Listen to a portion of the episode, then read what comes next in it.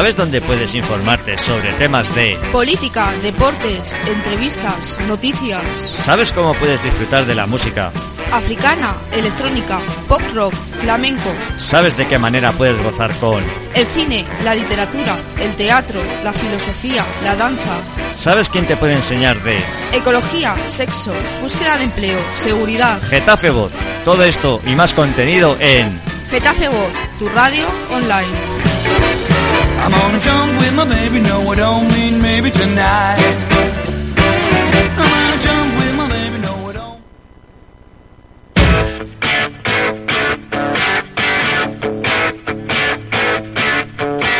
¿Te apetece tomar una copa, escuchando el mejor rock y disfrutando de sesiones de DJs en el bar de copas más genuino de Getafe? No lo dudes, visita Bar Garaje Abierto de miércoles a sábado en Travesía del Pilar sin número, Getafe. Recuerda, Bar Garaje, te esperamos.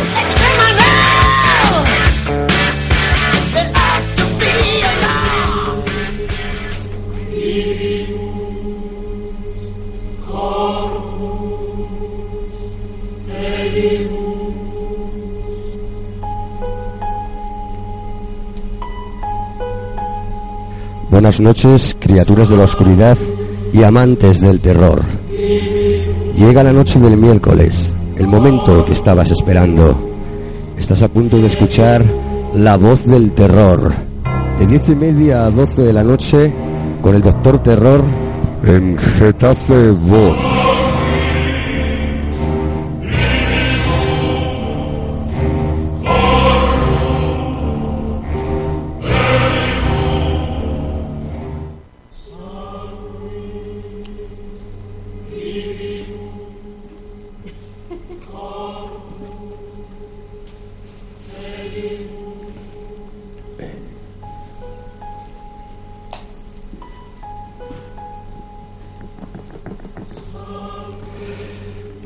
Noches, criaturas de la oscuridad y amantes del terror. Como siempre es un verdadero placer estar de nuevo con ustedes aquí en la noche del miércoles en La Voz del Terror. Durante la próxima hora y media intentaremos agradarles con bonitas y desagradables historias del pasado, del futuro y del oscuro presente. Bueno, Carol Star, ¿ya estás aquí?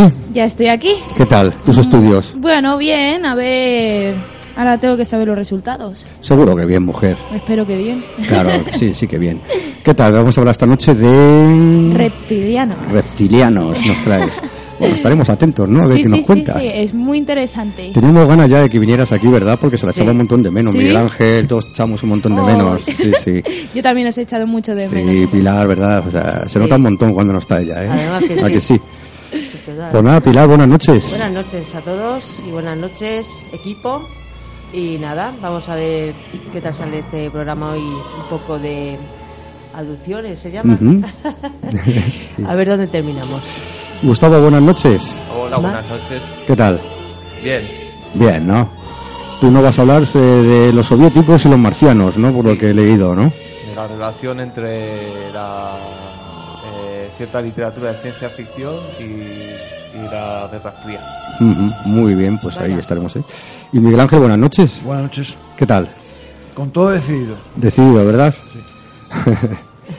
Muy bien, eh, Sergio Medusa, estás allí detrás de los micros, buenas noches, ya estamos aquí todos mm, recuperados de los malestares, ¿no? Que la semana pasada le tocó a, a Gustavo estar ahí en el sonido y bueno, pues vamos a, empezar el programa, ¿verdad? Hoy está todo el equipo completo. Hoy estamos todos al completo. Muy bien, pues vamos a para adelante. Antes de nada, decirles que si quieren darnos su opinión o contarnos su experiencia, pueden hacerlo a través del teléfono 91-228-5401 o a través del teléfono móvil 601-093-983. Se sabe de muchas historias en todo el mundo acerca de avistamientos de potentes luces en el cielo, de objetos voladores no identificados y hasta de seres de otros mundos. Como en todo, algunos se encuentran incrédulos ante estos hechos y otros creen realmente que otros mundos nos observan, que nos vigilan. ¿Y ustedes qué creen?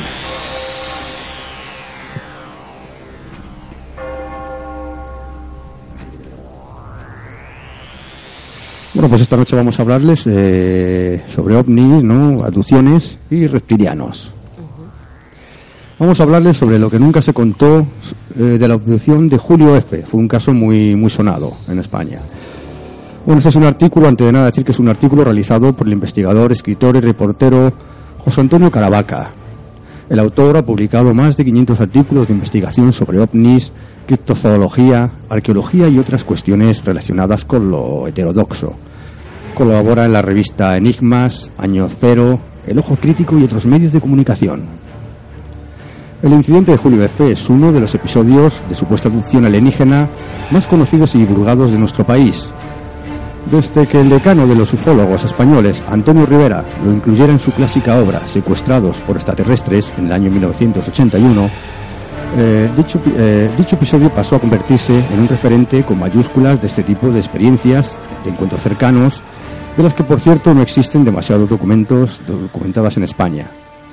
De hecho, lo más sorprendente de este caso, cuyo contenido fue rescatado mediante la hipnosis, fue la ingente cantidad de detalles que pudo aportar el testigo.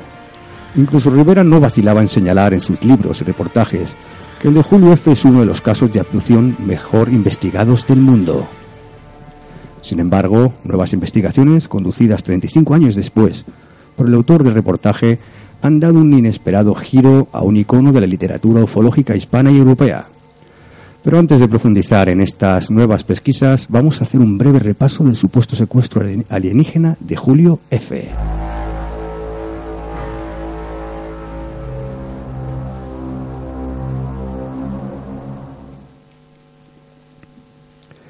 La madrugada del domingo 5 de febrero de 1978, Julio, de 30 años, decidió salir de caza acompañado de su fiel perro Mus, un pointer inglés, a una zona cercana al pueblo de Casavieja, en la provincia de Ávila. Sin embargo, obedeciendo a un impulso desconocido, en esos momentos, decide cambiar su ruta y se dirige hacia Medinaceli, dentro de los límites de la misma provincia. Por el camino ocurre un hecho tremendamente singular. Sobre las cuatro y media de la madrugada, Julio F. percibe una extraña voz que se superpone a la música que escucha en el radiocassette de su vehículo, que le indica que se detenga en un determinado hostal de carretera. En aquella cafetería, hostal 113, el testigo es atendido por un camarero de 1,90 de altura, de pelo rubio, que al testigo le parece más bien una peluca, y utilizando unos guantes amarillos de goma. El recinto tiene un fuerte olor a pino y mientras que nuestro protagonista permanece allí, nadie más entra en el local. El camarero le sugiere un lugar de caza pasada la carretera de Soria.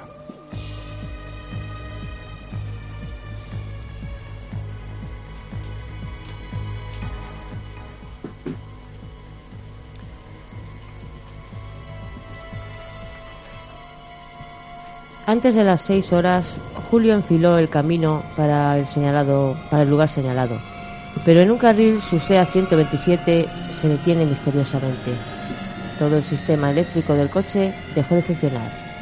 Incluso su reloj de pulsera quedó paralizado. Malhumorado salió del vehículo para ver qué es lo que fallaba. Entonces su perro comenzó a mostrarse muy inquieto. Armado con su escopeta, Julio observa cómo unas sombras se acercan. Las siluetas tienen un ligero resplandor que se difumina al acercarse al testigo.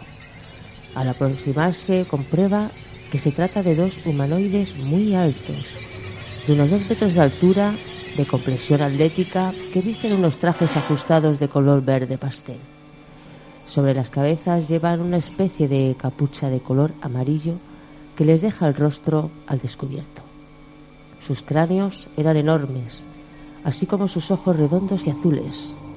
Tenían la piel pálida, sin vello, con una barbilla inusualmente puntiaguda y la nariz recta. Sus manos tenían los dedos muy largos, cosa que distinguió perfectamente a través de los guantes amarillos que portaban. Julio no sintió miedo e incluso tranquilizó a su perro para que no les atacara. Desde un primer momento aseguró a los investigadores bajo hipnosis que no sintió temor alguno ante su presencia y supo que procedían de otro mundo. Con extremada amabilidad le pidieron que les acompañara y el testigo notó que la voz resonaba en su mente. Así lo describió el testigo a los investigadores. Se comunicaban conmigo mediante imágenes semejantes a diapositivas que yo sentía más que veía. Ellos también podrían leer mis pensamientos. Me miraban, me miraban fijamente, a los ojos con una mirada penetrante y tranquilizadora. Tras andar unos metros, Julio se sorprende al ver un enorme disco de color plata mate, de unos 70 metros de diámetro, flotando a escasos metros del suelo en total silencio. Conducido en su interior gracias a un ascensor que se hallaba en el centro del aparato, Julio es trasladado hacia la cabina central, donde observa distintos paneles con aspecto de computadoras, pantallas transparentes, sillas en forma de V y una camilla.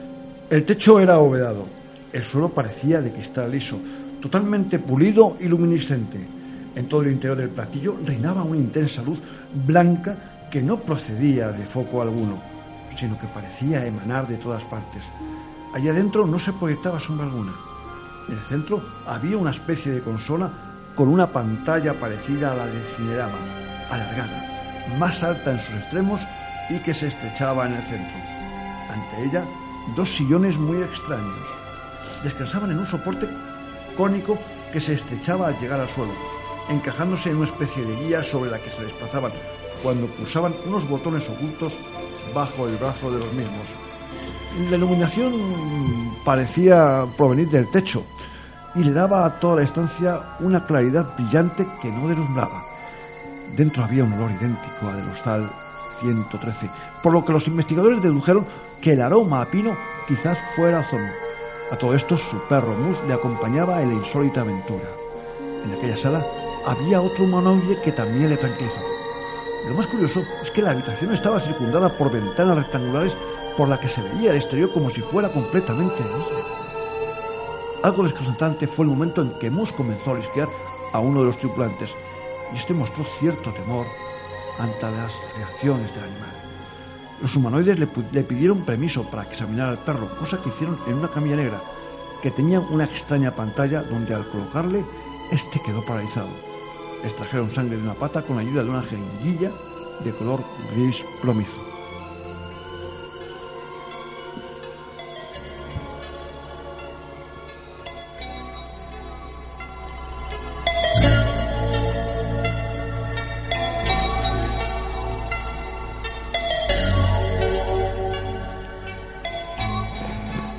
Tras esto, los seres comenzaron a manipular los controles de las computadoras con una agilidad pasmosa, mientras Julio observaba en silencio. En total había cinco tripulantes, tres hombres y dos mujeres. Julio quiso saber entonces de dónde procedían los misteriosos visitantes. Les preguntó de dónde venían, a lo que ellos respondieron con signos mentales. Escribió posteriormente Rivera en su libro Abducción eh, de 1988. El ufólogo catalán explicaba que los símbolos eran muchos, pero Julio recuerda principalmente dos que recibía de forma insistente. El primero parecía un 3 y un 7 unidos, y el segundo se asemejaba a dos paréntesis enlazadas por un par de rectas. También cree haber captado una especie de lambda, el signo ma matemático, y una J al revés, con un trazo vertical. De pronto, en una de las pantallas, tras escucharse repetidas veces un pitido, apareció otro ser, de mayor edad, de 55 o 60 años, que parecía ser el jefe de la tripulación. Conversando en un idioma que parecía alemán y chino, les daba unas instrucciones que evidentemente Julio no comprendió, pues la telepatía se vio interrumpida en el momento que comenzó a hablar el jefe. Tras el mensaje, la pantalla volvió a su transparencia. En una de las múltiples sesiones de hipnosis a las que fue sometido Julio, el testigo hace referencia a un extraño episodio donde es paralizado y conducido levitando hacia un habitáculo descrito como una esfera transparente, donde es desnudado y sometido a un examen médico con una bola metálica de la que surgen finos cables que se introducen por todos los orificios de su cuerpo. Nadie nota cómo le extraen, también nota cómo le extraen muestras con una jeringuilla de la espalda. Después de este episodio, Julio informa que la nave despegó y realizaron un corto viaje fuera de la Tierra, que les hizo flotar ingrávidos por la estancia.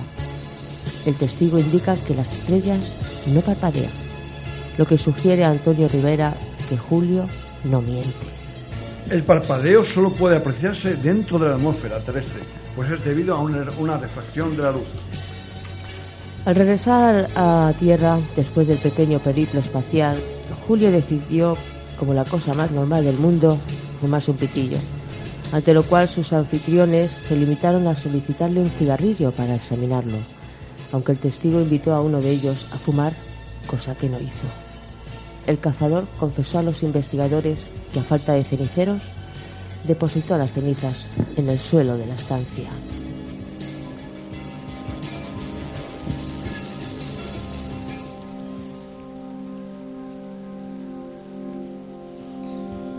Pero en la última parte del encuentro, los humanoides comenzaron a interrogar al testigo con preguntas que le parecieron un poco absurdas, pues parecían ignorar muchas cuestiones. Le interpelaron indistintamente sobre política, economía o la propia caza de animales, recelando de los seres, pues pensaban que les tomaban el pelo. Al hacer preguntas tan simples, Julio confesó, comenzó a desconfiar y a sentirse incómodo. Como intuyendo el malestar del testigo, los tripulantes del gigantesco platillo volador le invitaron a abandonar la nave. Tras llegar a tierra se encaminó hacia su vehículo y asombrado comprobó que arrancó la primera. Julio estuvo tres horas en el interior de la nave. Hay que señalar que los recuerdos conscientes del testigo se detenían en el momento que salió del hostal 113 y el resto fue recuperado totalmente gracias a las sesiones de hipnosis a las que se sometió por parte del parapsicólogo José Luis Jordán Peña, la hipnóloga Ana Mozo, la doctora y bióloga Maite Pérez Álvarez y el psiquiatra e hipnólogo doctor Jesús Durán. Referido al hostal 113, el investigador José Antonio Campaña comprobó, entrevistando al dueño del establecimiento, que el local no abre antes de las 8 horas del domingo y que no tiene ningún empleado las características reseñadas por Julio. Personados en el lugar del supuesto encuentro del testigo con el platillo volador, los investigadores tampoco pudieron encontrar ningún tipo de marca o huella anómala que indicara la presencia de aquel enorme objeto. Como dato curioso, durante algunas de las múltiples sesiones de hipnosis a las que fue sometido Julio, este se convirtió en antena de los seres y los investigadores pudieron comunicarse con ellos a través del testigo.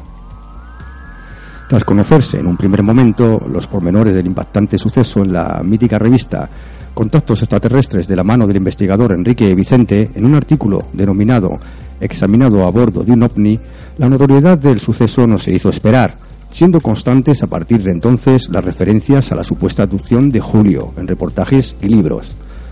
La incisión, no, perdón, la inclusión del caso en un extenso capítulo de la citada obra de Antonio Rivera, ilustrado los sugerentes y espectaculares dibujos, contribuyó a cimentar la fama de la supuesta abducción del cazador español, incluso a nivel internacional, pero quizás el caso era demasiado perfecto.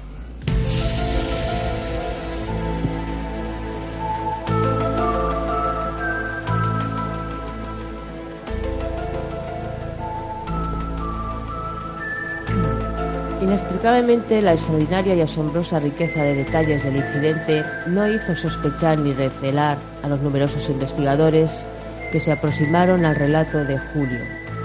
Quizás esto fue debido a que el testimonio del cazador fue recuperado mediante hipnosis y se descartaba, por tanto, cualquier indicio consciente de fraude.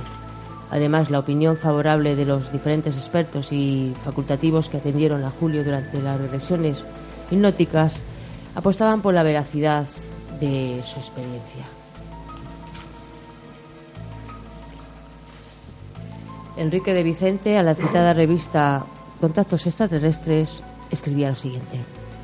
La primera regresión hipnótica tuvo lugar en la consulta psiquiátrica del doctor Fernando Jiménez Droso, que coincidió con la docena de médicos psicólogos, hipnólogos y estudiosos asistentes a la misma en la credibilidad que les inspiraba el relato y la idoneidad con que Jordán condujo la prueba.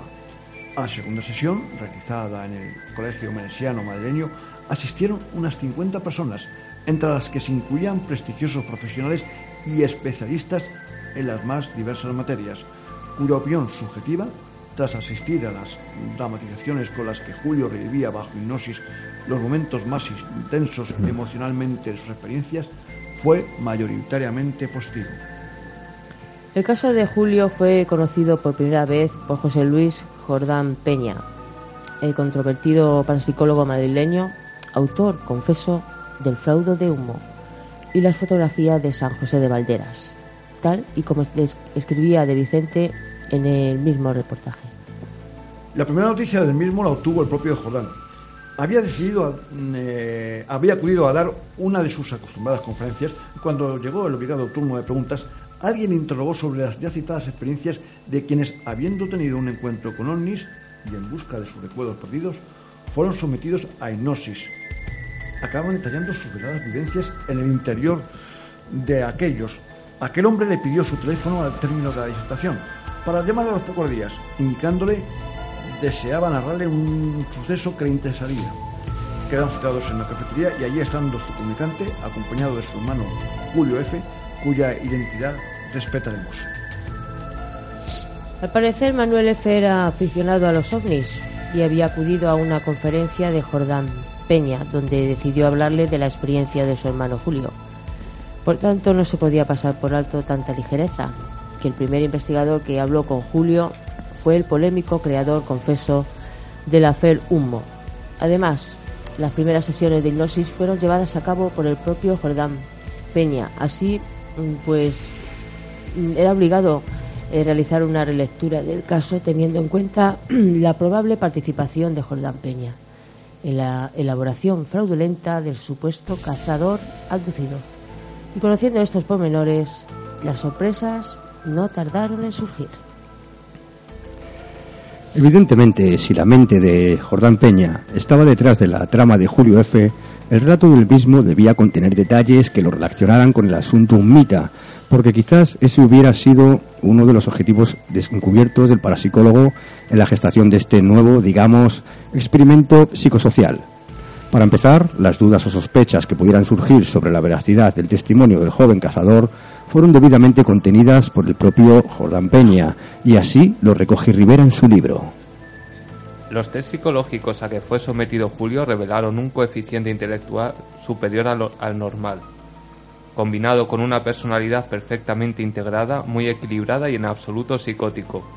Julio no es ni un débil mental, ni un fabulador, ni un mitómano. Es, por el contrario, un hombre muy realista, muy objetivo y sobre todo incapaz de mentir. Esto es lo que han revelado los exámenes psicológicos, y quiero recordar aquí que quien se los hizo fue el meticuloso y escéptico Jordán Peña. Por tanto, si nuestra tesis estaba en lo cierto, Jordán Peña elaboró una perfecta coartada psicológica favorable para que todos creyeran a Julio F. sin titubear.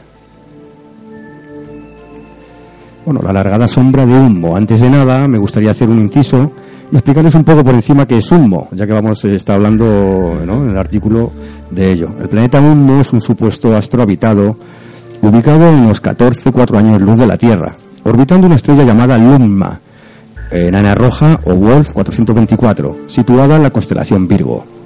Se supone que en 1966 un grupo de humitas escribieron y mandaron cartas e informes mecanografiados a un grupo de terrestres ilustrándoles sobre su cultura, su ciencia, su filosofía, etcétera.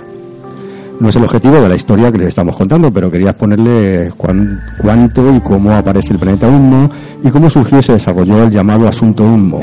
Pero sobre este tema hablaremos en profundidad más adelante en otro programa. Seguimos con el caso Pilar. Sí, bueno, las primeras coincidencias con el asunto humo las encontramos en el retrato que realiza Julio de sus alienígenas, a los que define como científicos y militares. Esto concuerda con los pretendidos humitas, que Antonio Rivera ha, defi- ha definido hasta la saciedad como científicos en misión de exploración sobre nuestro planeta y alejados por completo de cualquier tipo de mensaje mesiático, tan común en las experiencias de contacto. Además, Julio menciona que el aspecto físico de sus interlocutores era nórdico. Antonio Rivera, en su obra Un caso perfecto, dice que los humitas tenían aspecto escandinavo, o sea, altos y rubios. Asimismo, la descripción que realiza Julio del extravagante camarero que lo atiende en la madrugada tiene ciertos rasgos humitas. El detalle de las manos de largos dedos, protegidas con guantes, recuerda a las delicadas manos de los habitantes de Humo. Antonio Rivera incluía en su libro El misterio de humo, información facilitada supuestamente por los humitas, que decía que Las yemas de los dedos no son particularmente valiosas para la integración de esquemas vibromecánicas por ser especialmente sensibles a estas frecuencias. Las palmas de las manos son fotosensibles, aunque en menor grado que las muñecas. Eso nos impide realizar con los dedos ciertos trabajos a los que ustedes pueden habituarse. En operaciones tan inocuas para ustedes como presionar algunos pulsadores para accionar ascensores e interruptores eléctricos. Tanto el camarero como los tripulantes del enorme platillo volador protegían sus manos con guantes en todo momento. La descripción de Julio de las manos de los visitantes parece calcada del libro de Rivera. Eran débiles y huesudas, muy frágiles, como de pianistas. Diríase que nunca habían cogido un pico o levantado peso. Pero hay más similitudes entre los humanoides observados por el cazador y los famosos humitas. En las regresiones, regresiones hipnóticas, Julio explicaba a los investigadores que mientras conducía su coche, una voz se intercalabra sobre la música propor- proporcionándole instrucciones. ¿Qué has oído? Una voz muy rara, ¿Cómo era? gangosa. Curiosamente, los implicados en la recepción de las misivas sumitas recibía- recibían unas no menos misteriosas llamadas telefónicas por parte de unos extraterrestres de voz gangosa. José Luis Jordán Peña confesó públicamente, que Utilizar un aparato distorsionador eléctrico que me fabriqué yo mismo y que daba a mi voz o a cualquiera que usase una apariencia metálica o gangosa. De hecho, era bien conocido que los seguidores del asunto humo, de los humitas, tenían muchas dificultades para hablar correctamente. Antonio Rivera, en su libro El misterio de humo, incluía una supuesta carta humita que informaba sobre esta cuestión. Una característica verdaderamente discriminatoria, aunque no es privativa de gran parte de los habitantes de Humo, es el atrofiamiento hacia la edad de los 16 años terrestres de la epiglotis, así como del músculo tira, tiraritenoideo y cuerdas linguales. En gran parte de nuestros hermanos, los órganos de fonación están hipertrofiados, cuerdas vocales, y nosotros suplimos esta esclerosis por medios artificiales de expresión. Conociendo estos pormenores, podemos realizar una lectura sobre la opinión de Julio, sobre la forma de, de hablar de sus, de, de sus visitantes. Resultaba desagradable. Yo lo compararía con una mezcla de alemán y chino. Alemán por lo seco y gutural, y chino porque era monosilábico. Desde luego no era un espectáculo nada agradable oírles hablar. Aquellas gentes escupían las palabras, los sonidos les salían como una tos. No emitían vocablos con las cuerdas vocales, sino que estos surgían impelidos por el diafragma. Aunque el más sospechoso, aún si cabe, es el siguiente comentario de Julio, que parece dictado directamente por un entusiasta del asunto humo. Daban la impresión de tener problemas laríngeos o algo así. Y para mayor desconcierto, Rivera añade la siguiente nota. En cierta ocasión, hojeando el libro El enigma de humo de Antonio Rivera, Julio identificó entre los vocablos sumitas algunas de las palabras escuchadas en la nave. La coincidencia nos impresionó a todos.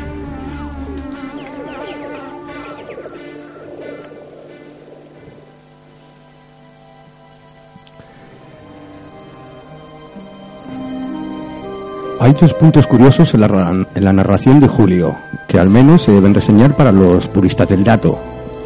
Primero, el hecho que el testigo, tras fumar en la nave, dijera que los extraterrestres, Me pidieron un cigarrillo, también con fines de investigación. ya que existe una carta omnita publicada en el libro de Rivera, Humo, la increíble verdad, que bajo el epígrafe Intriga en torno a las chimeneas toberas y cigarrillos, los habitantes de Humo hablan sobre el tabaco de la siguiente manera. No pueden ustedes figurarse el asombro que nos causó algo que para ustedes es familiar, los pequeños cilindros en la boca de algunos humanos. Y segundo, en la supuesta regresión hipnótica efectuada a Julio en un determinado momento, cuando recuerda el itinerario realizado la madrugada de los hechos, el testigo menciona un lugar muy conocido por los amigos de los summitas. Tomo la desviación hacia Madrid. ¿Qué desviación? La del túnel, la desviación a Luche. Aluche, donde supuestamente aterrizó una nave humita el 6 de febrero de 1966, un caso con huellas sobre el terreno inventado por Jordán Peña. En un reportaje titulado Unmo, sectas, ovnis, sexo y servicios secretos, el investigador Manuel Carballal explica el asunto del supuesto aterrizaje ovni en de Aluche. Tras hacer las huellas, Jordán entró dando gritos en la finca El Regajal e hizo salir a varias personas para verlas. La voz se corrió por el barrio y algunos llegaron a afirmar haber visto una luz extraña esa noche. Me sorprendió a mí mismo, confesaría Jordán, entrevistar a gente de Aluche que decía haber visto el ovni que yo me había inventado, pero que al contar eso podía disfrutar de su dosis de protagonismo en la prensa. Entonces, ¿un acertijo escondido? Todos los investigadores y estudiosos que han conocido a José Luis Jordán Peña lo han definido como una persona de gran inteligencia y cultura, por lo que no sería extraño que en todo el entramado de Julio F hubiera incluido algún tipo de acertijo a modo de firma para dejar constancia de su participación. De hecho, existen antecedentes de este tipo. En el citado incidente de Aluche, cuando ofreció su testimonio a la prensa, se identificó solo por su segundo apellido para ocultar su identidad. Durante años nadie supo que el famoso señor Peña, el supuesto testigo del aterrizaje ovni, era realmente Jordan Peña. Pero volviendo al caso que nos ocupa, durante su supuesto encuentro, Julio preguntó a los humanoides sobre su origen y esto le transmitieron varios símbolos. Como dijimos antes, un 3 y un 7 unidos, y el segundo se asemejaba a dos paréntesis enlazados por un par de rectas. También había una especie de J invertida con trazo horizontal en su centro y tres cruces. En el libro Antonio Rivera, Secuestrados por extraterrestres, se recogen algunos de estos signos, y lo más desconcertante de todo es que los símbolos dibujados por el propio Julio F. se pueden combinar de una forma peculiar y muy sugerente.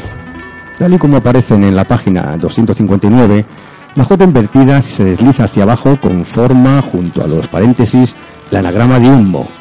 Lo curioso es que Rivera, en su libro Abducción, reconocía que el símbolo de los paréntesis recordaba ligeramente al famoso signo de Humbo.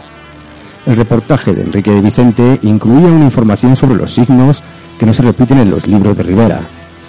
Según el director de la revista Año Cero, los extraterrestres informaron a Julio eh, que el símbolo de los paréntesis era similar al signo de la constelación de Géminis. ¿Pero conocían los extraterrestres nuestros signos zodiacales? Este dato es muy curioso y desconcertante con el contexto general de la experiencia, ya que Julio señala que los extraterrestres parecían saber muy poco de nosotros, pero sin embargo conocían el símbolo astrológico de Géminis, e incluso el nombre del líquido que extrajeron al testigo de la espalda, cefalorraquídeo.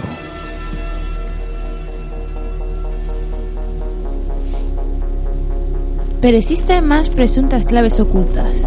Si sumamos los números 3 y 7, obtenemos 10. La décima letra del abecedario es la J. ¿Una firma de Jordan Peña? Cuanto menos interesante, ya que no es la primera J que aparece entre los símbolos. Pero todavía hay más. Julio mencionaba la existencia de una figura formada por tres cruces, otro anagrama, simplificado de uno. Por tanto, está eh, meri- meridianamente claro que el encuentro entre Julio contiene algunos ingredientes de la Fire Humo, pero agregados con cierta sutileza para que el caso no se vinculara directamente con este polémico asunto. Quizás la prudencia de Antonio Rivera impidió que, que ambos paradigmas se fusionaran, o los propios implicados decidieran dejar las cosas como estaban, a tenor del gran éxito cosechado con su elaborado y teatral engaño. No en vano había conseguido engañar a un buen número de investigadores y profesionales de la medicina. De todas formas, no deja de ser un dato a tener en cuenta el hecho de que el veterano investigador Antonio Rivera no estableciera en ninguno de sus escritos un claro paralelismo reivindicativo entre la aducción de Julio, supuestamente uno de los incidentes mejor documentados del mundo, y el caso. Al tenor que con este encuentro tenía entre sus manos una más que convincente prueba de la realidad de los pretendidos humitas. Pero, ¿por qué no lo hizo?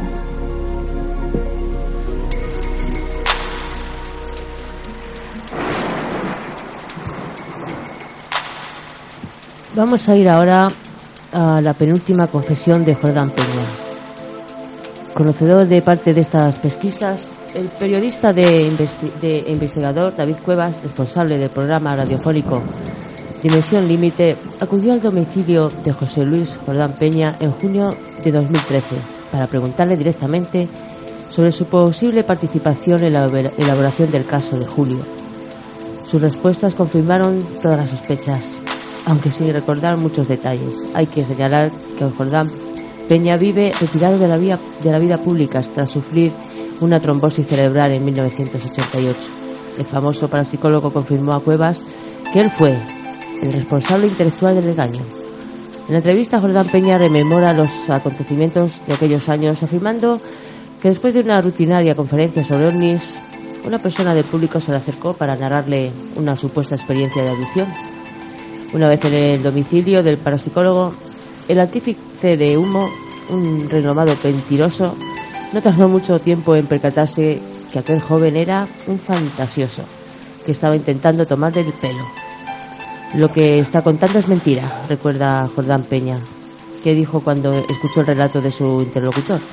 Pero lo más increíble del asunto es que decidió continuar con la farsa y ampliarla hasta límites insospechados. Con Julio simulamos una sesión de hipnosis.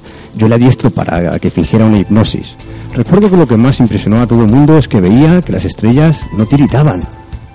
Recordaba a duras penas Jordán Peña ante los micrófonos de dimensión límite. Sin embargo, en sus años más prolíferos, el parapsicólogo era capaz de todo para conseguir sus objetivos. Así lo denunciaba Manuel Caballal en su obra Los expedientes secretos, cuando explicaba las técnicas de persuasión que Jordán Peña empleaba para llevar a cabo sus engaños. En esta ocasión, con fines sexuales. A través de un complejo y elaborado plan de manipulación de las creencias, Jordán había convencido a ambas mujeres de que un supuesto maestro hindú las había elegido para desarrollar una misión. David Cuevas le preguntó al creador de la FER, contactista más popular de Europa, si había añadido al relato de Julio F. Eh, conceptos sumitas y ante la afirmación rotunda de este, quiso saber el motivo. Clarísimo contribuir a fomentar humo. También comentó el autor del presente reportaje que mi opinión es que, aunque quizás sea pronto para sacar conclusiones, la inclusión de elementos sumitas está más que probada y el hecho de que Jordán Peña fue el primero en tener acceso al caso y en hipnotizar a Julio F. ya es lo suficientemente sospechoso como para dudar.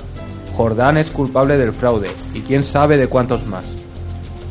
Uno de los investigadores que mejor conoce a Jordán Peña, Manuel Caballal, eh, no dudaba en realizar la siguiente valoración del polémico parapsicólogo, el autor del reportaje en exclusiva para este reporte.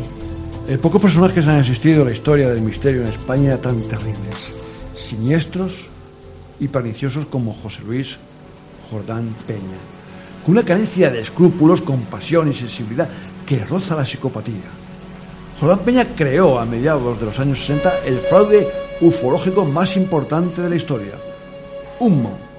Durante años sacó beneficios de aquella mascarada que probablemente comenzó como una broma de juegos sexuales, económicos y de poder. Y contempló desde su atalaya cómo personas de todo el mundo, algunos amigos personales, se tragaban todas sus patrañas y llegaban a condicionar sus vidas en base a las cartas humitas que José Luis Jordán Peña redactaba en la intimidad de su domicilio.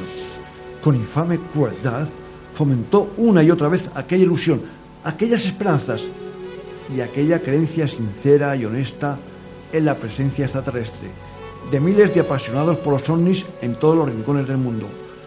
Muchos de ellos se gastaron auténticas fortunas y la mitad de sus vidas en seguir la pista de humo en España, Francia, Italia. ¿Cómo cuantificar el daño moral, económico y psicológico que les infligió? Desde el principio, José Luis Jordán Peña se hizo un nombre y un lugar en la comunidad parapsicológica del Madrid de los años 60 y 70. Vicepresidente de la Sociedad Española de Parapsicología, es fácil seguir su rastro en las hemerotecas. Solo hay que echar un vistazo a la revista Karma 7, Comunicación, algo, etcétera, de la época, para encontrarlo omnipresente en los principales casos ufológicos y paranormales de la época. Ahora confiesa su implicación en el caso Julio F., uno de los clásicos más importantes de la ufología española, manipulando el fraude en su propio beneficio. Una vez más. Pero apostaría la vida a que no es el único. ¿Cuántos avistamientos ovnis, poltergeist, investigaciones paranormales, etcétera, de los años 70 u 80 fueron intoxicados? ¿Cuándo no totalmente fabricados por esta especie de doctor Mengele de las anomalías?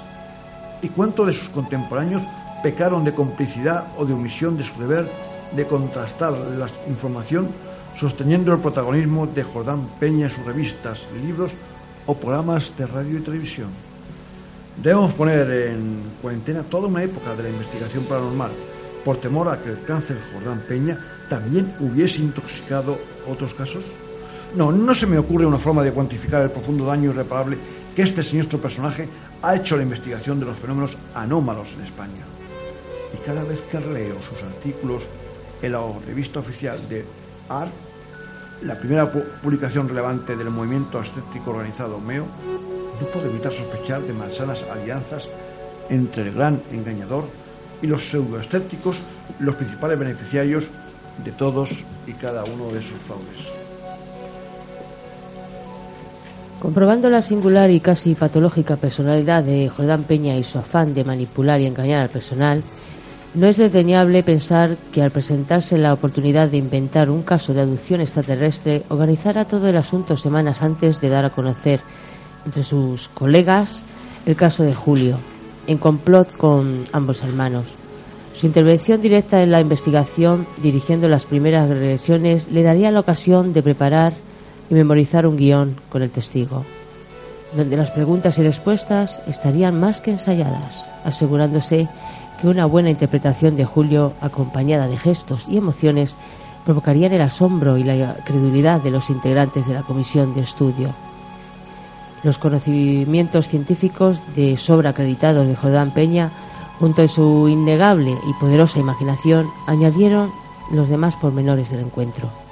Por ejemplo, el detalle de las estrellas, que no parpadeaban observadas desde el espacio y que aún recordaba el parapsicólogo durante su reciente entrevista con David Cuevas, así como el nombre del líquido extraído de la espalda del testigo. Harían las delicias de los asistentes que jamás imaginarían que Julio podría engañarles con aquellos datos. José Luis Jordán Peña era un erudito autodidacta en muchas materias, tal y como lo definió Enrique Vicente en su citado artículo psicólogo perfectamente informado de dos mil y una materias científicas y técnicas, tremendamente comunicativo y humano, discutidor, incansable y empecinado, pero abierto a todo. Recurrimos de nuevo a Manuel Carballal, que decía en su libro sobre los expedientes secretos españoles. Las cartas de los sumitas estaban llenas de tecnicismos y cientificismos. A ver si, a, a ver si no farfullo. Vamos a ver si digo bien la palabra cientificismos. Menudas palabras nos ponen. Bien, lo que pocos saben es que José Luis Jordán Peña fue profesor de física y matemáticas en el Instituto de Enseñanza Media Lope de Vega, donde dirigía precisamente el área de física. Además, Jordán Peña siempre ha seguido puntualmente las, las publicaciones científicas y ha mantenido contactos con científicos de diferentes países. Esto explicaría que las cartas de humo estuvieran repletas de supuestos adelantos técnicos extraterrestres, pero que en realidad serían fruto y obra de la imaginación y creatividad imparable de Jordán Peña. Pues bien, en el relato de Julio F. hallamos también múltiples referencias a supuestos adelantos técnicos observados por el testigo en su visita a la nave espacial. Desde ventanas con infrarrojos, computadoras de grandes pantallas transparentes, esferas metálicas con cables inteligentes para reconocimientos médicos, sillones triangulares que se deslizan sobre raíles, etc. La tesis del montaje explicaría por qué Julio F. nunca quiso dar a conocer su verdadero nombre, a sabiendas que participaba en un engaño. Además, es sospechoso que una persona que quiera guardar su anonimato celosamente se prestase a narrar públicamente su experiencia en conferencias, como hizo Julio, aunque fuese sentado de espaldas al público o a través de un micrófono escondido en una habitación en el primer Simposium Nacional de Ovniología Ufología, en abril de 1979, y el primer Congreso Mediterráneo de Ufología, junio de 1979, respectivamente. Bueno, pues lamentablemente la persona que más podía aclarar las circunstancias de la gestación de este embrollo, Julio F., Falleció en un accidente de tráfico en 1992, poco tiempo después que su hermano Manuel. Su muerte estuvo envuelta en cierto halo de misterio, ya que su cuerpo y vehículo aparecieron días después del percance. Con dicha pérdida se impide conocer todos los pormenores de este singular incidente que durante muchos años fue injustamente etiquetado como uno de los casos de abducción mejor documentados del mundo.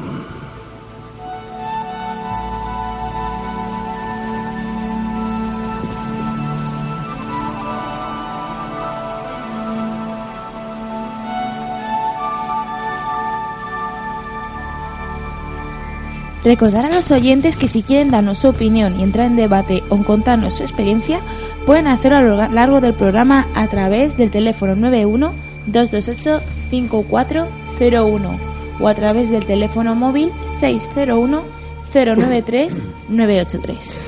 Bueno, pues qué pena, ¿no? Que sea todo un fraude, ¿no? Un engaño. Pero fijaos qué engaño que le, le- le- le- le hizo al tío vivir de ello toda la vida, ¿eh? Además que sí. Se inventó primero lo de las cartas de, de, del- de humo, que ya hablaremos algún día sobre las cartas y tal, que es muy curioso, eh, porque esto fue en su momento fue bastante conocido en España, en el año 1966, y fue bastante conocido.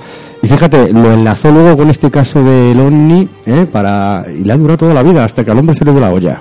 Joder. ¿eh? Es que ¿Qué os parece? Lo que más mm, me ha gustado, por así decirlo, de esta historia es que el hombre estaba tranquilo. No, mm, si hubiera sido otra persona hubiera percatado lo- los ovnis, pues, pues como mm, nervios de la otra persona y yo creo que no hubiera pasado lo que le ha pasado a este hombre. Los grandes farsantes de la historia han atesorado mucha tranquilidad y seguridad en sí mismos a la hora de contar mentiras que después han demostrado eh, que eran así. Eh. Este señor, eh, yo digo que eh, en, el universo no estamos solos y que hay gente que nos observan. Eh, y incluso eh, no niego la visita de Johnny's aquí. Lo que es después eh, eh, el, el trasfondo que tenía este eh, este caballero, pues mm, posiblemente sea el de una persona muy segura de sí misma, tranquila, con una flema maravillosa y con un, un gran poder de atracción y poder de seducción. ¿Y a qué me estoy refiriendo con eso? Que era capaz de, de, de que cada palabra, cada sílaba, eh, en cada gesto que le hacía, eh, fuera creíble. Hombre, fíjate, engañó a Enrique Vicente, engañó a un montón de investigadores, a gente muy Yo seria. pienso que que- a lo mejor también lo hacía un poco, si estaba tranquilo, aposta para que le. para- eh, como esperando que le descubrieran, Sí, más o menos. sí. Es lo que Sí, de hecho, yo. como hemos visto, el tío dejaba, todo, o sea, dejaba, dejaba dejaba huellas. señales, Sí. dejaba huellas, como- porque como el tío sabe que es un genio a la hora de, de engañar y de engañar a la gente. Joder, pero engañar a, la- prueba, ¿no? pero engañar a tus propios amigos, a tu familia, a todo el mundo, es que hay que llevar la mentira a- a- Al a- extremo, al ¿eh? extremo, ¿no? Sí, sí, para, sí, sí, sí. Yo para- creo que lo podía po- po- como una especie de juego, Sí. más o menos, Sí, de claro. adivinanza, de, Sí. de a ver cómo hasta dónde llega. Sí, era un ¿no? tío, pues, por lo que se ve, muy inteligente, como ha dicho Miguel Ángel, un señor muy con mucho poder de palabra y de convicción, ¿eh? una especie de Jesucristo, digamos, de... No, no, no, doctor, ahí, ahí no estoy de acuerdo con usted. No, no, no, no, no. No tanto, no, no tanto. No, no, no estoy de acuerdo con- Hombre, para, para, para, oiga, mira, ahora me digo, ahora me digo perfecto. Yo Sí, también, golpe. yo también, sí. pero para convencer a todo el mundo durante, hombre, no, no, no, no, es como. Jesucristo, lógicamente, no es el ejemplo que he puesto, no es el más adecuado. ¿no? lo que pasa es que era una persona que hay, co- hay muy buenos comunicadores y no hace falta eh, eh, ser eh, público, no, no hace falta que sean públicas que convencen a la gente y la llevan hasta el abismo. Sí, pero fíjate, para engañar a grandes investigadores, gente realmente seria en este campo, ¿eh? y a todo el mundo, fíjate qué morro hay que tener, ¿eh? Pero bueno, pero eso es, es que eso lo hay, lo hay en muchos sectores de la vida y, sí, no claro. nos, y no nos damos cuenta. Está Las claro. famosas estafas, por ejemplo, eh, de, de la, ul- de, de la última década en España, ¿no? Bueno, claro, eso ya es. eh, imagínate. Ya. Joder. Mira, están, ah, parece que están aquí los extraterrestres. eh, Joder, ahora me, ahora me, me Están jugando con con nosotros. nosotros, pues oye, muy bien, muy mal, de repente, bueno. Mira, pues bueno, se nos ha echado, joder, son las 10 y 20 pasadas, pues no, vamos. Seguimos con el programa, Miguel Ángel, si quiere vamos con el poema que nos traes esta noche. ¿eh? Sí, no, os voy a decir, Sí. de, de Alfonsín Storni no voy a decir nada porque ya en su momento creo recordar que hablamos de ella y voy a ir directamente, aparte vamos más de tiempo y no quiero extenderme en demasía.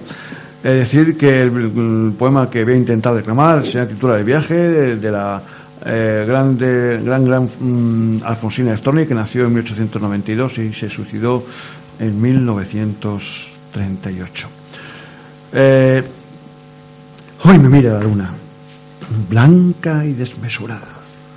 Es la misma de anoche, la misma de mañana. Pero es otra, que nunca fue tan grande tan pálida.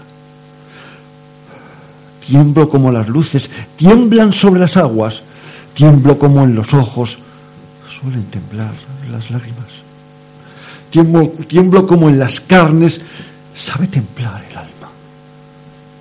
Oh, la luna ha movido sus dos labios de plata. Oh, la luna me ha dicho las tres viejas palabras. Muerte, amor y misterio. Oh, mis carnes se acaban. Sobre las carnes muertas, alma mía se enarca. Alma, gato nocturno, sobre la luna salta, va por los cielos largos, triste y acurrucada, va por los cielos largos sobre la luna blanca.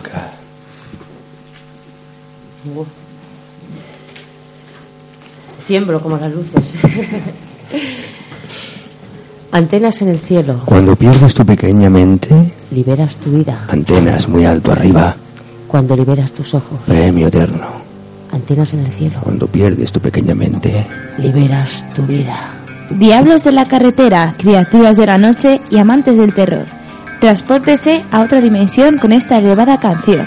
Esto es Ariels de System of a Down.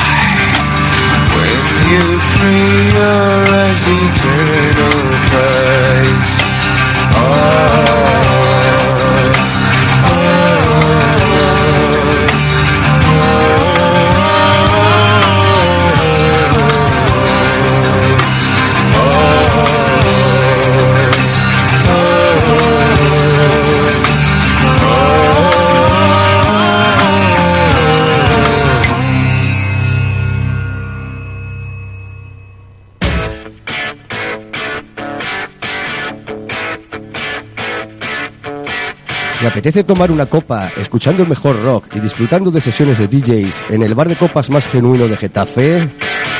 No lo dudes, visita Bar Garaje. Abierto de miércoles a sábado en Travesía del Pilar sin número, Getafe. Recuerda, Bar Garaje, te esperamos.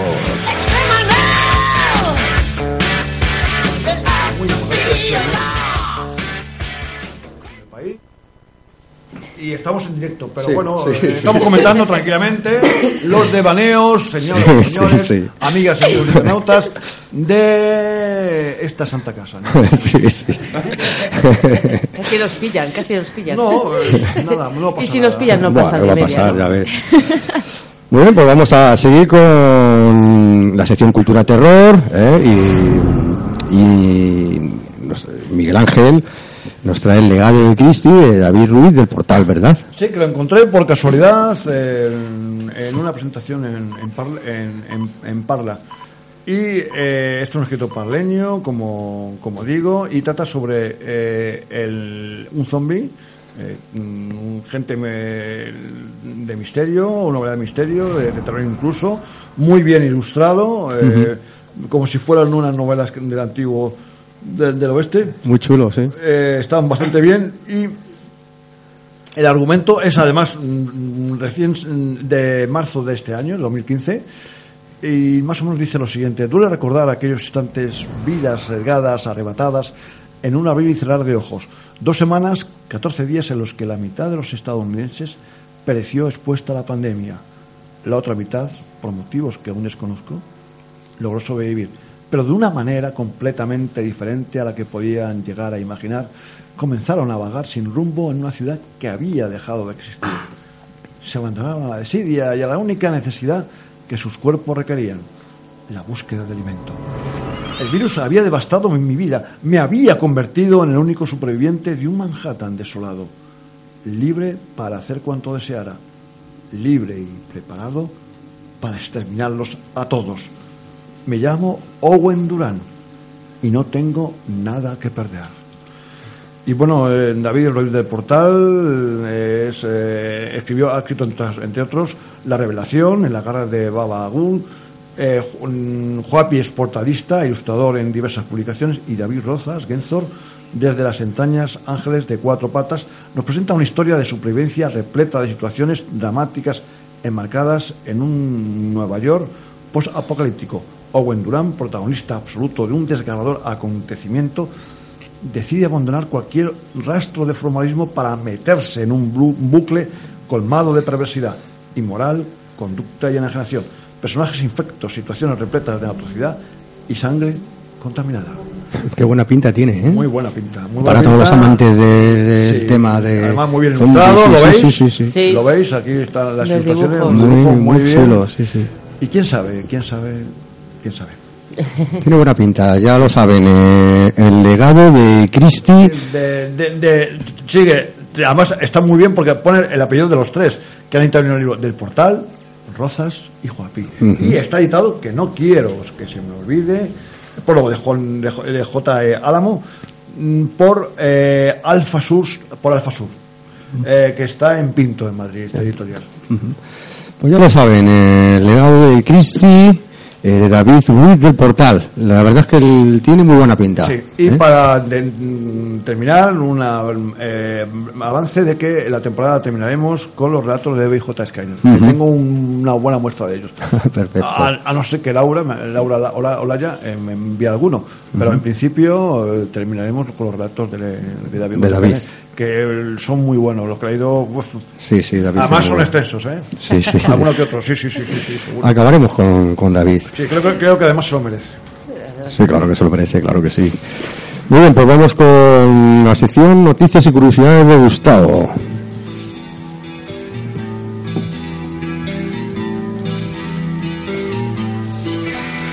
Este es el espacio dedicado a las noticias y curiosidades relacionadas con el mundo del terror, donde la realidad siempre supera la ficción.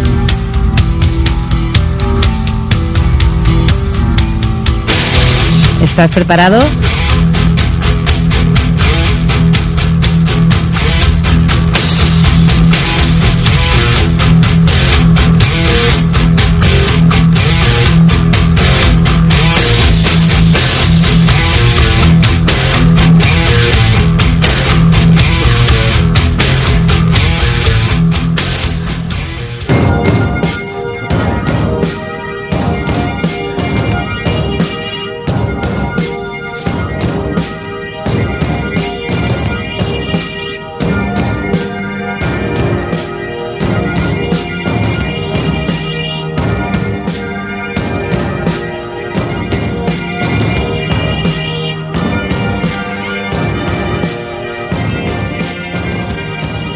Afán de explorar para conocer otros lugares.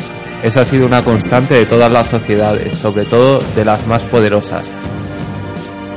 Desde Alejandro Magno a los imperios coloniales españoles y portugueses, pasando por el imperio romano y mongol, o individuos aventureros como Marco Polo, Vasco de Gama o Livingstone.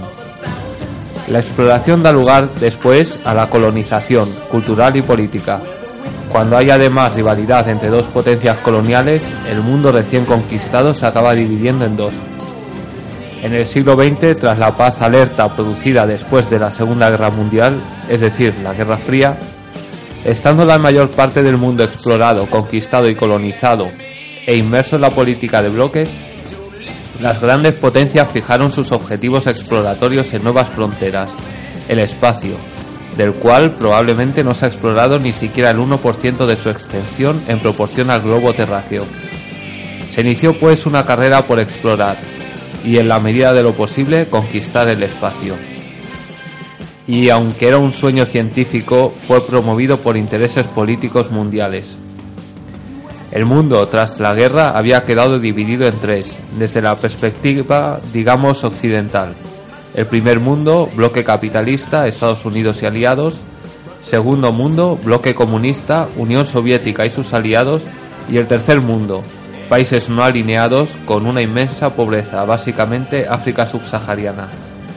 Un enfrentamiento de bloques capitaneados por Estados Unidos y la Unión Soviética que ahora competirían por conquistar el espacio. Ambas potencias tenían materias, recursos y grandes cerebros en sus respectivos campos, y estaban en disposición de competir en esta carrera. Los primeros pasos lo dio la Unión Soviética. En 1957 lanza el Sputnik 1, el primer satélite artificial en salir al espacio. Le siguió el Sputnik 2, que llevaba a bordo a la perra laica, que murió en órbita. Y el tercero, que fracasó. El 12 de abril de 1961, la URSS apuntaba un tanto más al lanzar al espacio al primer hombre, Yuri Gagarin. Por su parte, Estados Unidos, que parecía ir a la zaga en la carrera espacial, comenzó a alcanzar a su competidor y a ganarle cuando en 1969 la nave Apolo 11 se posaba, se posaba sobre la superficie lunar y el astronauta Neil Armstrong daba unos pasos sobre la Luna. De manera similar a como había pasado con las colonizaciones del siglo XIX, la posible conquista del espacio también tiene reflejos en la literatura y el arte, empezando por Julio Verne, pasando por el cineasta Georges Méliès, por H.G. Wells y su Guerra de los Mundos, y acabando en el gran fenómeno de masas infantil juvenil del siglo XX, los cómics de ciencia ficción.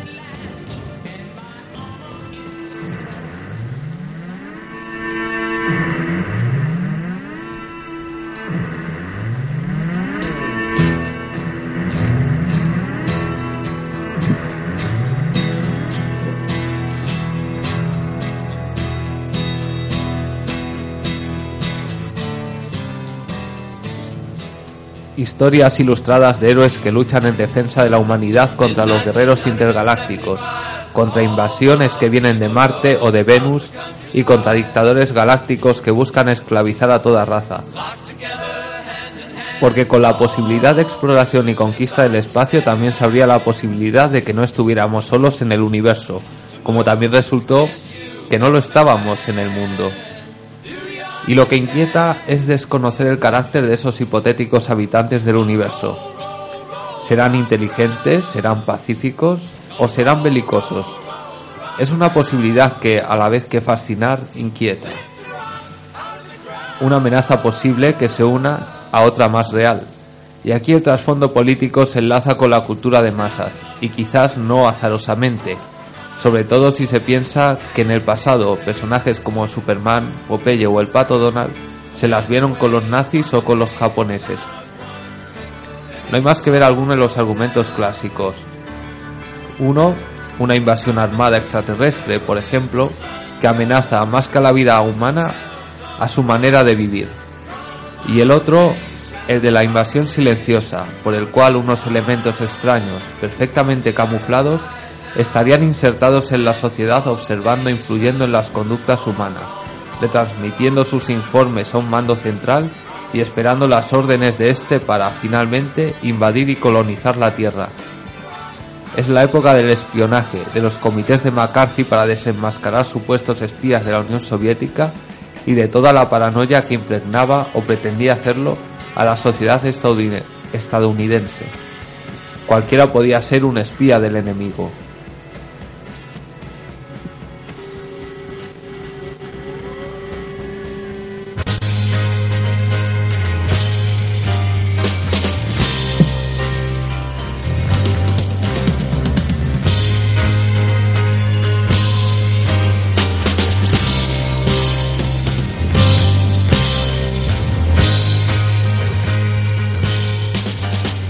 Ejemplo es la serie Los Invasores, dirigida por Larry Quinn para la ABC.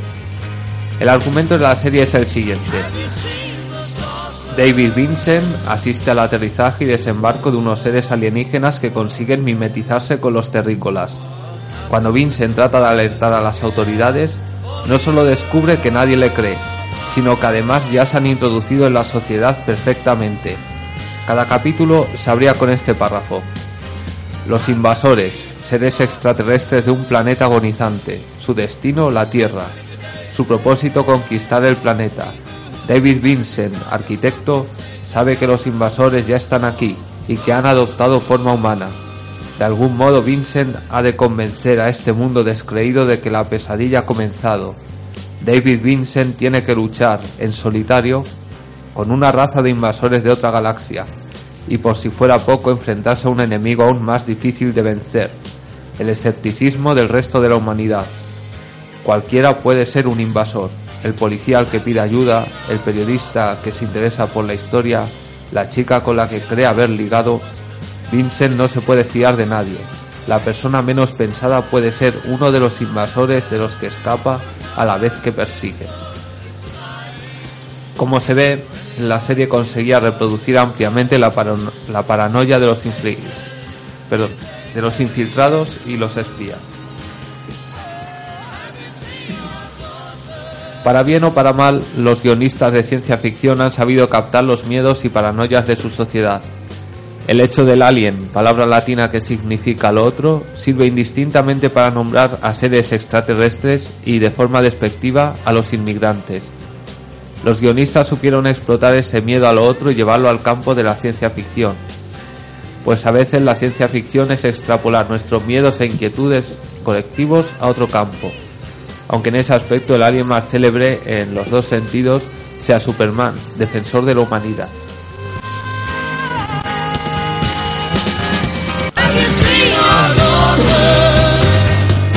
Muy curioso. ¿eh? Superman, Popeye. ¿eh? Sí, sí, sí. Sí, pero todos estos mensajes ahí, ¿eh? ¿Verdad? De que los inmigrantes, todo esto, oye, está para, para, Para, pensar, para te da pensarlo, que ¿verdad? pensar. Sí, sí. Muy bien, pues continuamos porque, mira, se- ya son menos cuarto, pero bueno, tenemos el tiempo para que Caro, que ya ha venido aquí por fin, ¿no? Pues vamos con su sección de arte terrorífico. Qué ganas. Después de, de ver esta interesante sección que nos ha traído Gustavo hoy, ¿verdad?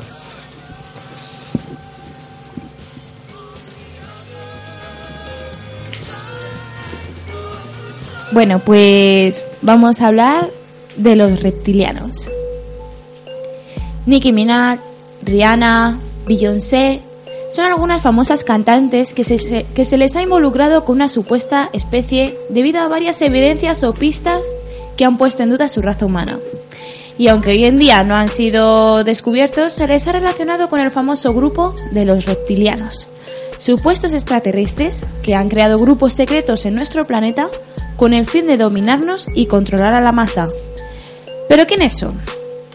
Los reptilianos son supuestos seres humanos con apariencia de reptil e inteligencia sobrenatural. Esta teoría se lleva estudiando desde la antigüedad, donde varias civilizaciones han relacionado a muchos de sus dioses con esta apariencia. Por ejemplo, los aztecas con su dios Quetzalcoatl o los griegos con Kekrops. Los reptilianos son originarios de Orión, de naturaleza malvada y hostil, capaces de influir en los humanos. Poseen gran fuerza, cambios de apariencia molecular y un sistema parecido a los hologramas que les permite emular la apariencia humana. Se cree que actualmente los reptilianos viven dentro de la Tierra y han estado aquí un largo tiempo manteniendo un bajo perfil y pasando desapercibidos. Seguramente se pregunten, ¿pero qué hacen aquí? ¿Qué buscan? Pues es muy sencillo. Los reptilianos están en aleación con la Biblia y otras creencias religiosas. Sus planes son trabajar lentamente y tomar cada vez más control sobre la población terrestre, colocando estratégicamente eventos mundiales para obtener la reacción deseada. Si somos un tanto observadores y podemos darnos cuenta que algunos artistas famosos muestran públicamente una simbología y misteriosos mensajes a través de sus vídeos o plasmándolo en sus vestuarios. Por ejemplo, la cantante Rihanna ha sido señalada como reptiliana, ya que en uno de sus vídeos luce con piel de lagarto y saliendo del agua como si fuese uno de ellos. Pero también circula una fotografía en la que es muy visible una extraña inflamación por debajo de la ceja izquierda y que le fue atribuida a su supuesto origen. En uno de sus conciertos mostró el gusto que tiene por los reptiles. En la pantalla del fondo aparecía serpientes rápidamente en numerosas ocasiones. ¿Será que Rihanna nos está mandando algún mensaje oculto? Otro caso es la actriz Angelina Jolie. También ha sido señalada como reptiliana, reptiliana, ya que en más de una ocasión ha sido fotografiada y en ella han resaltado demasiado las venas que tiene por la cara y los brazos. Otra de las cantantes involucradas a estos seres es la, la rapera Nicki Minaj. Hay un vídeo que circula por la red que causó una gran controversia, ya que al mover los ojos de un lado a otro, estos van cambiando de estado normal a reptiliano en una milésima de segundo. Beyoncé también está incluida en esta selecta lista debido a la gran influencia que tiene dentro del mundo de la música y fue captada en una extraña imagen que da mucho de qué hablar, además de que en diversas ocasiones se le ha relacionado con el satanismo. En la imagen podemos apreciar una enorme cicatriz con figuras de escamas en su rostro. De Britney Spears ha dicho que en su vídeo Baby Give Me One More Time dejó al descubierto su lengua, que aseguran era enorme y de extraña figura, pero la discográfica, al percatarse de ello, eliminó dichas imágenes. En una de sus presentaciones se abraza al cuello una serpiente, pero ¿creéis que es parte del espectáculo? No se sabe con certeza que esta raza se haya introducido en nuestro planeta, pero hay sucesos que nos pueden mantener en alerta acerca de su existencia. Muy bien. También, a ver, esto no lo he incluido porque no tiene nada que ver con, Lo con de- mi lo guardaespaldas. ¿vale? Sí. Sí. Eh, también aparecía dos casos, que era eh, un guardaespaldas de Obama Ah, bueno, pero eso lo he visto en el vídeo. y se supone que es reptiliano. Es brutal. ¿Habéis visto el vídeo? sí, Sí, sí, sí, sí, sí. Es brutal. Es brutal porque es que dices, es realmente raro, ¿eh? Es muy Se ve raro. Hacia raro. lo lejos Se le ve al tío una- ahí con una cara además, sí, Sí, sí, sí, sí, con una cara, Vigilando pues- a la gente. y Yo, dices, este yo uno de, los- de los libros eh, eh, más críticos que he leído eh, ha sido completamente ese tema de los trianos. Una novela de un inglés, no me acuerdo, y lo leí, lo saqué de la biblioteca, me parece que fue el verano pasado o el anterior. Hace un y trataba de eso, ¿no? de lo que muy bien ha dicho Carol Star. ¿no? Y era hasta incluso, y perdón por la, por la palabra, repugnante. ¿no? Sí, sí, bueno, pero es que esto tiene mucha tela, ¿eh? Que cortar, lo de los reptilianos, hay mucho, mucho, mucho. Hay ¿eh? mucha información Mucha también. información. Otro ca- Otra cosa que me llamó muchísimo la atención es que eh, se supone que dicen que los reptilianos mataron a Chávez. No sé Ah, si sí, pero Sí. Chávez. Chávez también dijo que Él él, decía era humano. Que hay un vídeo que, Sí. que le están entrevistando y dice, yo soy humano, pero demás, hay, sí. hay gobiernos y hay gente alrededor que no lo son. Son Es que claro, de que- Pero otro yo sí. ¿Qué mundo. pasa? Que Chávez, como era, como era Sí, pues no claro. lo tomas en serio, porque este tío está, este tío no tiene credibilidad ninguna, es lo que pensamos todos. Claro. Sí. Pero eh, hay un montón de cosas, eh, por ejemplo, cuando decía lo de controlar el tiempo, que todo el mundo se reía, que Sí, si sí, Estados sí. Unidos nos está quitando, el- nos está controlando el tiempo, que todo el mundo se ríe. Y luego con el tiempo se ha visto que es cierto, que, se puede controlar el tiempo, eh, que se puede hacer. Sí, ¿sabes? sí, sí. Eh, o sea que esto también da mucho que pensar, Sí, da ¿verdad? mucho Porque que pensar. dices, como está chalado el tío, no hace nadie caso. Claro, pero son ya muchas cosas que dice. Son muchas coincidencias también. Sí. Ahí siento discrepar contigo, ¿eh? Porque le ha debido decir que eso, puesto que fue supo embaucar a, to- a todo el pueblo venezolano. Tenía sus desertores, evidentemente, pero la gran mayoría la apoyaba. Y ahí están las elecciones, eh, siendo un pucherazo no, pero ahí estaban. ¿no? Sí, Sí, sí, sí, sí. efectivamente. No, pero claro, esto de los reptilianos, pues es que yo eh, en casa lo hablamos a veces cuando salía Chávez y tal, y eh, joder, no le podías tomar en serio las cosas que decía, Claro. porque un presidente del gobierno, ¿cómo se le ocurre decir esas cosas? Pero luego, sin embargo, fijaba hace poco también Sí, salió... no puedes tomar en, ca- en- en cuenta, pero ¿y, lo- y los, y los venezolanos por qué se, se lo tomaban? Sí, claro, porque cre- creían Un en él. amigo, un es amigo que- mío ve- venezolano eh, me contó que en las iglesias eh, está, tú nada más entrar, está a un lado la imagen de Jesucristo y a otro lado la de Chávez. Pues, cu- pues, pues, oh, hombre, pues más o menos casi, casi como, Como como, la, como, como la, como, como la época de Franco, cuando Sí. estaban... Claro. no, hombre, Claro. hombre, la, Sí, la- sí, hombre, sí. hombre, la, la, la, la foto de Franco no estaba, a no ser en algunas sacristías.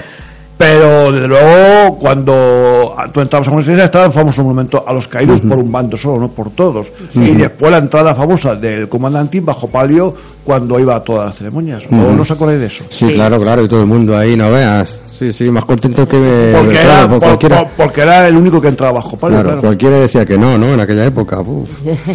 Sí, sí, pues hoy esto de reptiliano la verdad es que me llama mucho la atención y un día podemos hacer un programa dedicado solo a ello porque... Sí, es muy extenso tiene- y es que yo es que tiene el vídeo ese que has dicho de... Yo invito a la gente, si no lo habéis visto, invito a que lo veáis porque además es muy fácil. Tú pones reptiliano, Obama Sí. y te va a salir un montón de vídeos. Pero Sí, es que con el Papa también. Salen Sí. algunos vídeos con el Papa que sale una niña... ¿Sabes? Que dices, hostias, que saca una lengua la niña Ostras. una lengua de Eso no serpiente. lo he visto. sí, sí, pero es que está el Papa y dices, ¿qué pinta esa niña con el Papa? ¿Tú lo has visto, Sergio, ese vídeo? Sale el, el Papa y sale el Papa anterior. Ajá. Y sale una niña a su lado que parece que le está controlando, que le tiene agarrado, y dices, ¿qué pin-?" y, y de cuando salga la niña la lengua, y sale una lengua como de serpiente, Uf.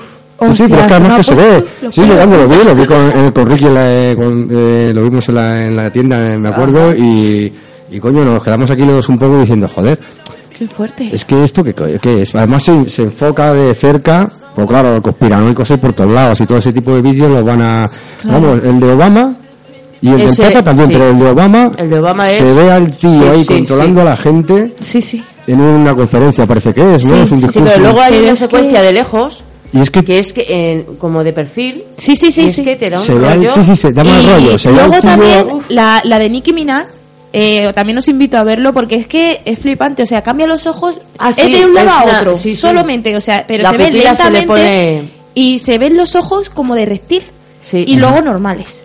Es que Sí, es pero también la- rarísimo. la de Beyoncé también, que tiene, Beyoncé la tiene una cicatriz como, aquí al eh, lado. aquí en la, eh, con- donde la frente, pero que Sí, pero bueno, como, son- parecen escamas. como son artistas y tienen mucho dinero, Sí. Es como si yo mañana, tú mañana triunfamos y dice, pues vamos a dar este rollo, ¿no? Vamos a Claro. darle un poquito este que vamos a dejar la duda, igual que Jordán Peña, que vamos, vamos a darle nosotros nuestra, Claro. vamos a hacer creer que somos un poco de otro sitio, Sí. ¿no? Y tal. Pero realmente el vídeo de Obama a mí me escama un montón. Es que el vídeo tú ves al tío ese Sí. ahí con la cara esa, además que la nariz, no sé, es un... Es que casi no tiene nariz. Es que da muy, mal, da muy mala espina, eh, Sí. se ve que es un... sí, Bicho. un- un- sí, un un guardaespaldas, pero que está controlando a la gente, además como mueve la cabeza, como todo es, también puede ser lo mismo, podemos estar en lo mismo, puede ser alguien que y dicho, ponte ahí y, y da a entender esto, para que la gente haga luego sus películas y que luego sea todo también, mentira. también hay Pero- imágenes que salen que no tienen por qué salir, ¿no? O sea, Hombre. que son, no son trucos, pero que son fotografías un poco... Yo, mira, ayer mm, también yo, como venía hoy, la sección y tal, y pues dije, voy a investigar un poco sobre este tema más, voy a- aquí a fondo. Y mm, vi cada vídeo de, en plan, como que los reptilianos como que se transforman. ¿vale? O sea, llega un momento de que ellos no lo pueden controlar y se Sí, sí, he o algo así. ¿sabes? Y Sí, se le ve como que de repente la- la- el brazo se le convierte un poco. Sí, ¿no? como se convierte un poco la cara o lo que sea. Y vi un montón de reporteros, que me llamó un montón la atención de reporteros que estaban haciendo su trabajo y de repente les cambiaba la cara. Reporteros. Hombre, hay, mucho, hay, Reporteros. hay mucho material. Toda aquella persona que quiera informarse se mete en internet y es que vas a encontrar un montón. Vas a ver cosas que dices, hombre, esto es un canteo. Pero No hay, cosas que realmente, hay cosas que realmente te, eh, te dejan la duda. Te dejan la duda. Yo, desde luego, lo de, lo de Obama, cuando lo has dicho, es que se me ha venido a la cabeza porque es que el tío no se me quita. Y lo del Papa, la niña esa, si no lo puedes ver. O sea, la niña esa es desagradable. Además, que pinta esa niña ahí, agarrando al Papa. Es que además está el Papa dando una charla, o sea, se ve, y esa, esa niña tengo- nunca me había percatado en, y sale ahí, se ve cómo la agarra y cómo saca una lengua que le hace, y dices, Hostia. mal rollo, macho. Sí, sí, a, a ver si va a ser verdad al final, que están Pues yo quiero ver ese Obama, vídeo, el ¿eh? Papa, el Zapatero, están todos metidos todos en esa Sí, de del rollo. Zapatero también vi Pero un Zapatero vídeo que, que decía que él tenía la boca muy pequeña y luego muy grande. Bueno, así, yo, pero ¿qué tendrá que ver? Hay, O sea hay un que- apunte que quería decir antes cuando hemos salido ahí un momento a descansar. Carol me ha comentado una historia de alienígena, no viene al tema, que me gustaría que lo dijeras, lo de lo de Bach. Lo de Bach. Sí, Bach. Pues a ver, se, a mí mi profesor de música me contó que hicieron como una investigación, un- llevaron a la- al espacio una caja con un montón de, de cosas en plan cultural, metieron cuadros y metieron un Lo montón- lanzaron al, al espacio. al espacio. Mm. Y ellos dijeron, pues que lo coja, pues que lo mire y, y Ujú. vea lo- nuestra cultura. Sí. Y en ello había un disco con canciones de Bach. Entonces, bueno, lo tiraron y bueno, luego vino a los años y vino como... Volvió. Volvió, pero volvió como eh, el disco de Bach, como si les hubiera gustado. Hubo una señal ahí Como que les había Que- gustado a quien Sí. sea. que les había gustado. Eso creo que Manuel Benedicto en su momento nos comentó algo de eso. Sí. Suena sí. Está muy... Sí, sí. Es, es interesante. Sí, que luego hay quien piensa que no demos ideas de lanzar cosas a- al exterior, Sí. porque a ver si nos vamos a encontrar algún día con algo que no nos haga gracia. Claro. Pero decimos, no, pueden ser personas inteligentes, seres inteligentes que quieran. ¿Y si no? ¿Eh? ¿Y si lo que nos encontramos, nos Sí, encontramos bueno, con la- algo la- malo? las naves está el Voyager 1 y el Voyager 2 llevan también una caja con información de la Tierra para quien lo coja sepa Es que que, esto- hay alguien aquí que, que, que está Esto viviendo. queda para hablar porque luego está quien dice que no son extraterrestres, sino que son intraterrestres, que llevan mucho tiempo con nosotros, pero que están debajo de la Tierra y que tienen negocios con los grandes eh, potencias, con, con Rusia, con Estados Unidos. De hecho, hace poco Putin dijo una movida en televisión, hace nada, hace, hace un año y pico, que o lo decían los Estados Unidos o lo decían lo que estaba pasando con los extraterrestres. Oh, Sí, pero lo dijo en televisión, o sea, fue hace nada. Un ministro de él, y luego eh, le, le quitaron como importancia, le, hicieron como que fue una pirada de pinza, como que fue una broma lo que hicieron, como Que como que alguien luego le dijo, tío, esto que acabas de decir, macho, o sea, tienes que desmentirlo como sea. Y luego hicieron como una broma, sí, eso está, lo podéis ver, ¿eh? O Sí. sea, eso, eso no es que yo no me lo invento. No, o sea, no, ya, eso, ya, sí. claro, lógicamente, Por no. supuesto. Claro, no, ya que no está mucha Yo creo que gente. alguna vez saldrá a la luz. Hombre, alguna vez saldrá a la luz, no lo De dudes. que llegará sí. alguien que Que diga, nos cuente el mundo algo". tiene que saberlo. Claro, algo tiene ¿Sabes? que... Porque lógicamente lo que decías antes, Miguel Ángel, a ver los hilos. Ahora, que haya fraude, que haya engaño, pues como en todo, ¿no? Pero a verlos, esto sí que yo no tengo dudas. No es como el otro que hablamos otras veces, Hmm. espíritus, eh, energía, pero esto sí que tiene que haber algo... Sí, yo también lo pienso. o sea, Es que pensar que estamos solos en un universo es un poco... Yo sabes lo que he pensado siempre, de que mm, tampoco me quiero meter aquí en un tema, pero yo siempre he pensado que los extraterrestres tienen que ver con la religión. Puede ser, habrá de todo, ¿no? Manuel decía que había un montón de ellos. Manuel es que, qué pena no está aquí con nosotros, Sí. pero Manuel decía que había cincuenta y tantos, no sé por qué él es, yo no soy ningún experto, de hecho soy un aficionado, ¿eh? Sí. Pero él es un experto en este campo y dice que hay un montón de, y los hay de todo, los hay guapos, feos, buenos, malos. Sí, sí, sí. Yo he visto vídeos en internet de militares estadounidenses y de, y de, eh, y de señores mayores que dan mucha credibilidad, que han estado en el ejército, que han estado en, en la NASA y te cuentan cuando se van a morir y te cuentan lo que antes de morirse lo que ellos eh, que no se quieren morir sin contar lo que es sus Sí. experiencias y te cuentan cada experiencia de, de incluso de batallas de bajo tierra con extraterrestres y con los grises de toda la vida los, los más famosos no los y de tener guerras con ellos y haber veintitantas bajas de soldados americanos y de o sea eso está todo en internet es buscar y meterte y al final cuando te metes encuentras. Ahora que sea verdad que sea mentira o que sea una paranoia este señor antes de morirse porque ya es mayor y bueno, pues quiere dejar esa duda, pues estamos en lo de siempre, no sabemos si será verdad o mentira, pero desde Yo he luego estado- datos, estuve mirando jeroglíficos eh, egipcios y salen algunas... Sí, por eso digo que tendrá que ver algo la religión, porque también, como he dicho antes, eh, en la antigüedad se relacionaban muchos dioses Pues como reptilianos. En plan, mitad hombre, mitad reptil. Y. mm, es que- Tenemos que hablar un día de los reptilianos Sí, porque sí. dan mucho juego Sí. y ya a la hora que es ya tenemos que despedirnos. Mira, no nos va a dar tiempo a pinchar el poema de, Sergio, pero bueno, ya lo pinchamos otro día, pues además ya lo habíamos repetido, es un poema muy bueno que te, te gustó mucho. Sí, Pero bueno, ya lo dejamos para otro día, ¿de acuerdo? Pues nada, vamos a despedirnos de nuestros oyentes porque ya se nos echa la hora encima, Carol. Pues bueno, vigile en el espacio. exterior, e interior. pues yo lo que siempre digo, que no deje de mirar hacia atrás porque nunca se sabe. Que puede aparecer Un bicho. ET. O un Superman o un Popeye. ¿Eh, Popeye. Gustavo? También. Bueno, estarán aquí o no estarán aquí, pero en todo caso el domingo no voten reptilianos, por favor. por favor, no voten reptilianos, sí, se voten con conciencia, no se sirve de algo. Miguel Ángel. Yo voy a despedirme con una frase de Miguel Ríos que dice así. Eh, no estás sola, algo llama en la ciudad. Ay, qué Ay, guau, qué qué canción más bonita, macho. Sí, señor. Tú sabes que mi hermano y yo hicimos, salimos, eh, el, el primer homenaje a Miguel Ríos que se hizo, salimos cantando nosotros la canción de Santa Lucía. Un disco que se hizo aquí. El primer homenaje que se ha hecho en España a Miguel Ríos, pues la canción de Santa Lucía la cantaba mi hermano y eso yo. no pertenece a Santa Lucía, pertenece Sí, es otra a- canción, a, eh, eh, algo de radio, ¿no? No estás Sí, sola. sí, no estás sola, Algo llama a la ciudad. no tengas miedo. Sí, qué bonita, hombre. Miguel Ríos muy, muy grande. Bueno, Sergio Medusa, buenas noches, que está ahí el hombre, a ver si te enchufas un día el micro. Y buenas noches, pues nada, le, todo el equipo de la voz del terror, les deseamos que pasen una espeluznante y terrorífica